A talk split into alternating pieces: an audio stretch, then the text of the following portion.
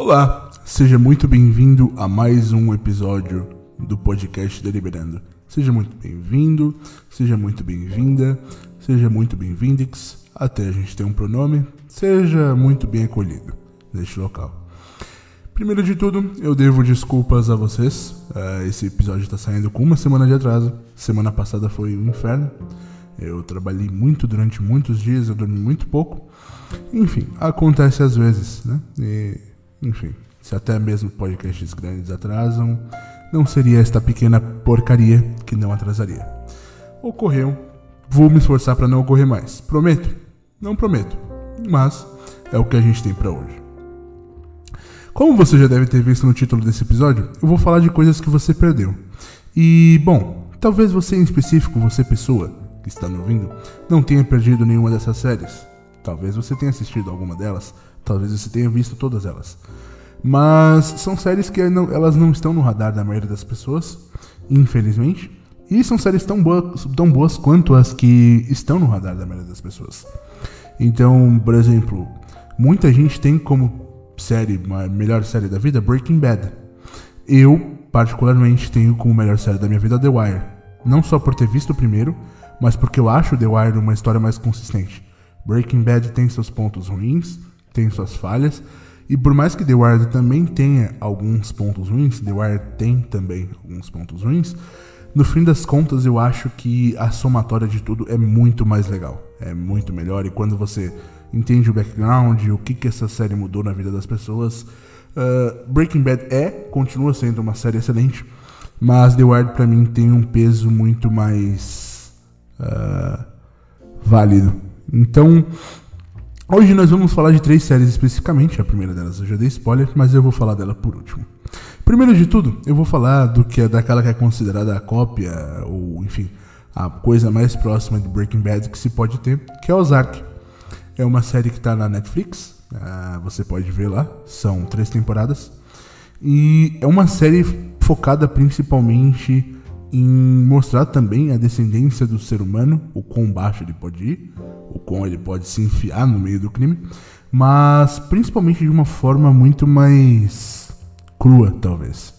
Em Breaking Bad você vê cenas violentas, você tem uh, perigos eventuais e perigos eminentes, você tem risco aos personagens, mas em Ozark tudo parece muito mais frágil. É, ele nunca coloca o protagonista como alguém que manda em tudo, alguém capaz de representar risco para as pessoas. Enquanto em Breaking Bad, literalmente Walter White, caso você não tenha visto, bom, enfim, ele vira o Ozymandias. E isso tem toda um, uma diferença de peso para a série, porque Ozark é uma série desgraçada, aquela tigela do começo ao fim você não sabe quando as coisas vão dar errado, elas vão dar errado, elas vão dar bem errado, elas vão dar muito errado. Então, se você não viu ainda, Ozark eu recomendo que você veja, tá lá na Netflix, são três temporadas. Parece que vai haver uma próxima, eu espero que haja de fato. E eu tenho certeza que você vai gostar muito. É uma série bem dramática, tem problema de todo tipo para quem gosta, tem todo tipo de doideira. Mas é uma série muito boa. É realmente muito boa. Em segundo lugar, eu vou indicar para vocês, jovens, vocês pequenos mancebos, a série Top Boy. Mas atenção, cuidado. A série Top Boy ela foi gravada em 2011, se eu não me engano. É uma série que conta a história de um, um grupo de pessoas que morava numa mora, né? Enfim, o grupo é fictício, mas de um grupo de pessoas do subúrbio de Londres. Uh, e esse grupo de pessoas eles estão envolvidos no crime de várias formas. Então você acompanha a vida de várias pessoas e você vai vendo os desfechos que, enfim, essa história vai tendo na vida delas. É uma série também muito boa, muito crua. Uh, tem cenas bem fortes. Uh, não é a série mais forte aqui da lista. Né? Acho até que é mais fraca que o Zark em certos aspectos, mas é uma série muito boa e mexe muito com o teu emocional porque ela é, ela é crua o tempo todo. Então, diferente de qualquer outra coisa que você possa ver, ela. Algumas coisas não tem trilha sonora, algumas coisas não tem som, não tem. E você, quando você assiste, você fica tipo, putz, o mundo talvez seja uma bosta, porque dessa série, é dessas séries que eu separei, essa é a série que tem mais situações que você diz, Ok, isso é bem provável de acontecer. Isso é bem provável de acontecer. E essa série ela parte principalmente da, da, do ponto de vista de alguns núcleos protagonistas. Você tem, não vou dar nome porque os próprios nomes são spoilers, mas você tem um, do, dois irmãos jovens que eles uh, eles estão investidos na escola. Um deles é mais velho, ele cuida do mais novo, mas eles vão para a escola. O mais velho está começando a trabalhar agora e eles por um acaso entram no mundo do crime. Você tem a história de dois irmãos mais velhos, que eles, enfim, já estão no crime há muito tempo, eles já fazem parte do crime nativamente, eles são uma família, inclusive, voltada para o crime, todo mundo lá mexe com o crime, todo mundo trabalha com o crime. E você tem a história principalmente de dois amigos é, que, enfim, se perdem nesse meio também. É uma excelente história, Top Boy. É, eu lembro que quando eu vi, eu fiquei alguns dias meio mal, assim, sabe? Porque. Enfim, né? É uma série que mexe com você de todas as formas possíveis.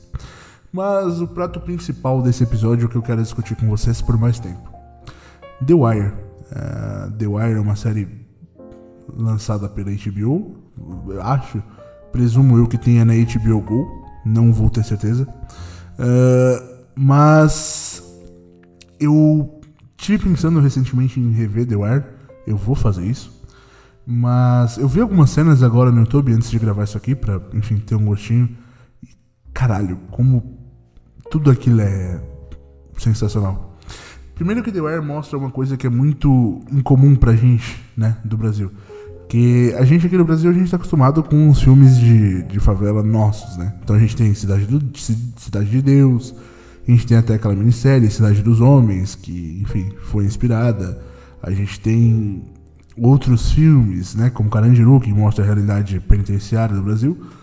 Mas a gente, apesar da gente conhecer a questão da periferia americana, uh, The Wire aborda ela muito de uma forma mais próxima da realidade, talvez, ou mais próxima daquela realidade, né, de Baltimore, porque você falou, ok, isso aqui talvez seja tão perigoso quanto qualquer lugar no Brasil. Isso aqui talvez seja tão pobre, tão paupérrimo quanto qualquer lugar no Brasil. Com o diferencial de que eles estão nos Estados Unidos. Então, tudo fora ali gera muito dinheiro, tudo parece ter muito dinheiro. E essas pessoas são ainda mais oprimidas com, com tudo isso. Não estou dizendo que, enfim, a realidade brasileira deve ser desconsiderada de modo algum, mas ficcionalmente tem muito peso isso. Porque você vê ali, né, quando as pessoas começam a ascender na série, elas têm acesso ao dinheiro, a vida delas muda drasticamente, né?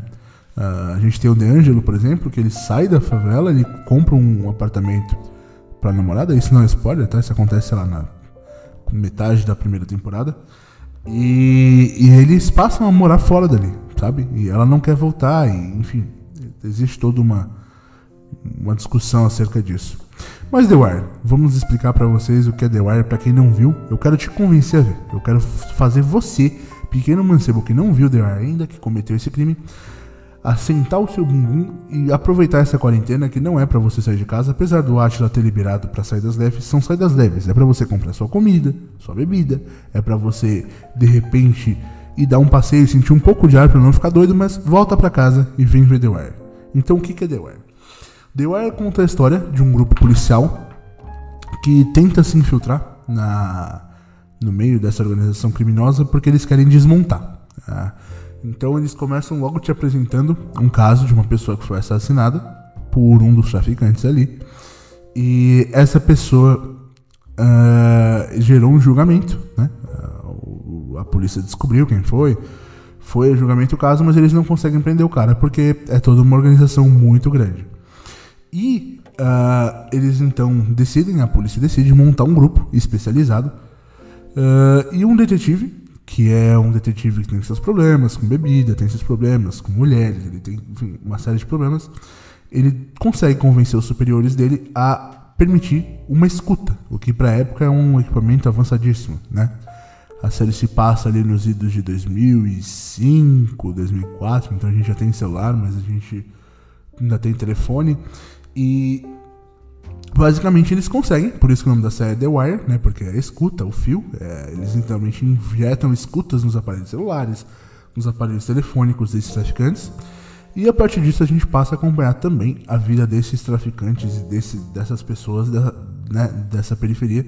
E a gente passa a conhecer essa história como um todo, que tem um desenrolar, puta, fudido. Mas a gente é apresentado alguns núcleos principais, né? Então a gente tem cada um dos principais policiais, né? Então a gente tem dois policiais que são o inverso, né? Um do outro. Um tem família, tinha família, né? Ele era casado. O outro é um largado na vida, bebe, enfim. É. Mas é reconhecidamente um bom detetive. A gente tem, enfim, uma moça que ela é lésbica, o que talvez é, torna mais incrível a série não por ela ser lésbica, porque, enfim, deveria ter mais, mas aquela personagem traz até hoje discussões que outras séries não trouxeram. E é uma série que a gente tem que lembrar que tem 15 anos. E se a gente lembra que essa série foi toda filmada com atores de Baltimore, isso fica bem mais incrível. A gente tem um outro policial que tem uma suposta queda por ela, que é um aprendiz dela, né? Mas ele vai se desenvolver ao longo do episódio, dos episódios. Mas principalmente a gente tem esse núcleo das pessoas da periferia. Então a gente começa acompanhando pela ótica de dois jovens, que eles estão prestes a entrar no mundo das drogas. Eles vão começar a vender, vão ser os famosos vaporzinhos, e eles vão vendo ali como é que funciona o crime, eles vão, enfim, vão subir ali dentro. E logo na primeira temporada, a gente é apresentado ao que eu considero um dos melhores personagens de ficção de todos os tempos, que é o Omar Little. Omar Little, puta, como é que eu posso descrever o Omar Little? É, imagina esses sonhos que. Enfim, não sonhos, mas esses personagens fictícios que Tom Clancy escreve sobre guerra e sobre. Enfim, espionagem. Imagina isso, só que escrito pro crime. Ele é, teoricamente, o bandido perfeito. Todo mundo teme ele, todo mundo morre de medo dele, todo mundo. Enfim. É, tem um assobio específico, característico dele na série, que eu vou até fazer para quem conhece aqui, que é mais ou menos assim, ó.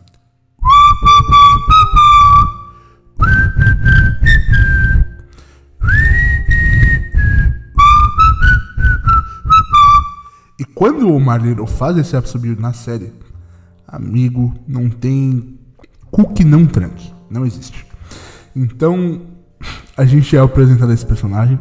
A gente é apresentado a uma faceta desse personagem que ninguém espera. Que é. Eu posso falar isso porque não é um grande spoiler. Ele é gay. Ele tem um namorado. o Marlero é gay. Ele é simplesmente gay. Um homem negro e gay. E ele é o, homem mais temido ali da região. Ah, quando ouve-se falar em Omar Little, tem até uma cena muito engraçada no começo da primeira temporada que as, eh, ele tá chegando e as pessoas vão falando Omar, Omar, e todo mundo vai se trancando para dentro das janelas, todo mundo vai sumindo, e de repente todo o movimento que tinha na rua se desfez e acabou. O Omar chegou, o Omar botou todo mundo para correr. É foda, é foda, simplesmente é foda. E. Cacete, quando eu lembro do fim que esse personagem teve. Nossa, é, a série dá um, um final pra ele que você fala, puta que pariu. Mas. A gente é personagem apresentado a ele. A gente é apresentado também nesse núcleo da periferia o Stringer Bell, que é, enfim. Ele é aquele cara que costuma dar certo na vida. Ele, ele enxerga as coisas da forma que as outras pessoas não veem. Então, logo no começo da série, a gente vê que ele começa a enxergar um potencial maior daquele, do que aquele, aquele, aquela venda de tráfico que eles têm naquela favela. Eles começam, ele começa a ver literalmente como uma empresa e chega a um certo momento em que ele consegue desenvolver essa ideia e ele é um excelente personagem também. A gente tem o Malo, que é o manda-chuva dali, que é o cara que estava preso, é, ele não conseguiu ser jogado, ele sai em certo momento, logo no começo da temporada também. E a gente tem outros personagens que eu também não posso falar para dar spoiler, mas a gente tem crianças que vão se metendo nisso, meninas. É, é uma série que. Diferente de outras séries de crime que você vai assistir na Netflix, que eu, eu, hoje em dia eu chamo popularmente de série de crime para branco, que são aquelas séries de ah, FBI, tem sabe, The Blacklist, onde todo mundo é. Todo, todo mundo é bonitinho, o criminoso é só homem, a mulher é a criminosa. Enfim, ela é a criminosa me fugiu a palavra, ela é criminosa lisa, ela consegue escapar, enquanto o homem é bruto e blá blá blá. Não, é, The Wire tem de tudo. Tem de tudo, tem de tudo. E o mais incrível dessa série é que quando eu assisti ela a primeira vez, Quando eu. Enfim, eu tenho uns 10 anos, quase. Mas quando eu vi pela primeira vez, me estranhava muito essa parte de cenas em que não tem música nenhuma. Eu era acostumado muito com aquele padrãozinho de série, enfim, que se vende até hoje. E cenas muito importantes não tinham música nenhuma. E eu ficava, caralho, tipo, estranho, diferente. Mas principalmente, essa série tem momentos lentos. E. Diferente de Breaking Bad, por exemplo, onde esses momentos lentos, eles são lentos, propositalmente lentos. Essa série tem esses momentos lentos, mas é muito mais para você sentir o desconforto da lentidão daquele momento. Então, uma cena que às vezes precisava demorar menos, ela demora mais para que você perceba que ela demorou mais do que ela deveria, para que você sinta aquilo e para que você sinta o peso do que tá vindo por seguir. E quando vem, amigo, é... puta. Eu queria falar muito mais sobre The Wire, eu queria fazer um paralelo com o Brasil, que é muito próximo, é muito possível de fazer. Mas se eu fizer, você vai tomar um spoiler. E eu não quero que você tome spoiler, porque aí você vai desistir de ver a série. Então, eu te peço muito pouca coisa para ouvir esse podcast. Eu raramente te peço para compartilhar, eu nunca te peço para mandar e-mail. Digo que as coisas estão aí, mas você pode ou não. Mas, se possível, dá uma chance para The Wire caso você ainda não tenha visto. E aí, caso você tenha visto, me manda um e-mail, tá bom? podcast.jonasmarcos.com pra gente conversar, porque eu realmente preciso conversar com alguém sobre essa série. Eu tô, vou começar a rever agora. Eu vou desligar aqui e vou rever essa série. Porque eu sinto falta um pouco hoje em dia de histórias como essa. Eu demorei para ver The, é, Breaking Bad, eu vi é, basicamente ano passado. E é uma série fantástica de fato. Ela tem momentos incríveis. O Walter White é um personagem icônico. Mas quando eu lembro de The Wire, eu lembro com um carinho maior. Eu lembro com. Putz, sabe? Talvez essa série merecesse um espaço maior no mainstream do que ela tem.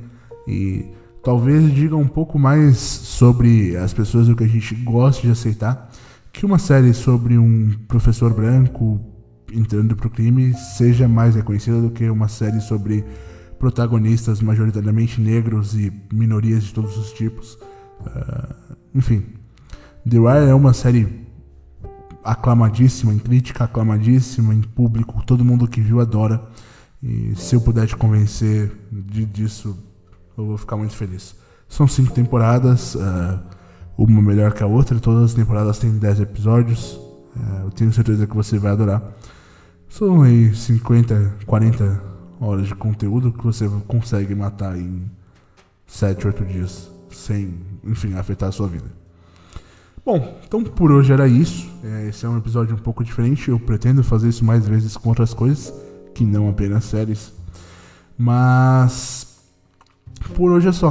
Uh, já são quase três da manhã. Eu decidi gravar esse podcast para ter mesmo. E aí eu pensei um pouco sobre o que gravar e eu lembrei dessas séries e cacete. É, são, sabe? Se tem momentos em que eu queria ser um pouco mais influente para chegar até o ouvido das pessoas, é um momento como esse, em que eu pudesse fazer ou falar de alguma coisa as pessoas realmente irem lá assistir, sabe? Da, da mesma forma que alguém colocou no radar das pessoas de novo o joguinho Among Us. É, colocar The Wire no radar das pessoas para que as pessoas saibam o quão maravilhosa é essa série. Então, muito obrigado mais uma vez por ouvir esse podcast, que não tem qualquer tipo de padrão. Eu agradeço pelo seu tempo, eu agradeço pelo espaço no seu ouvido. Sim, eu estava dentro do seu ouvido esse tempo todo. É, e se você quiser recomendar isso para alguém, se você quiser compartilhar, enfim, sei lá, fica à vontade. O e-mail, caso você queira mandar alguma coisa, é podcast.jonasmarques.com. Repetindo, podcast arroba jonassmarques.com. E mais uma vez, muito obrigado por tudo. Que você tenha uma excelente semana. Fique em casa, por favor, se você puder. E, bom, até a próxima. Seja lá quando for essa próxima.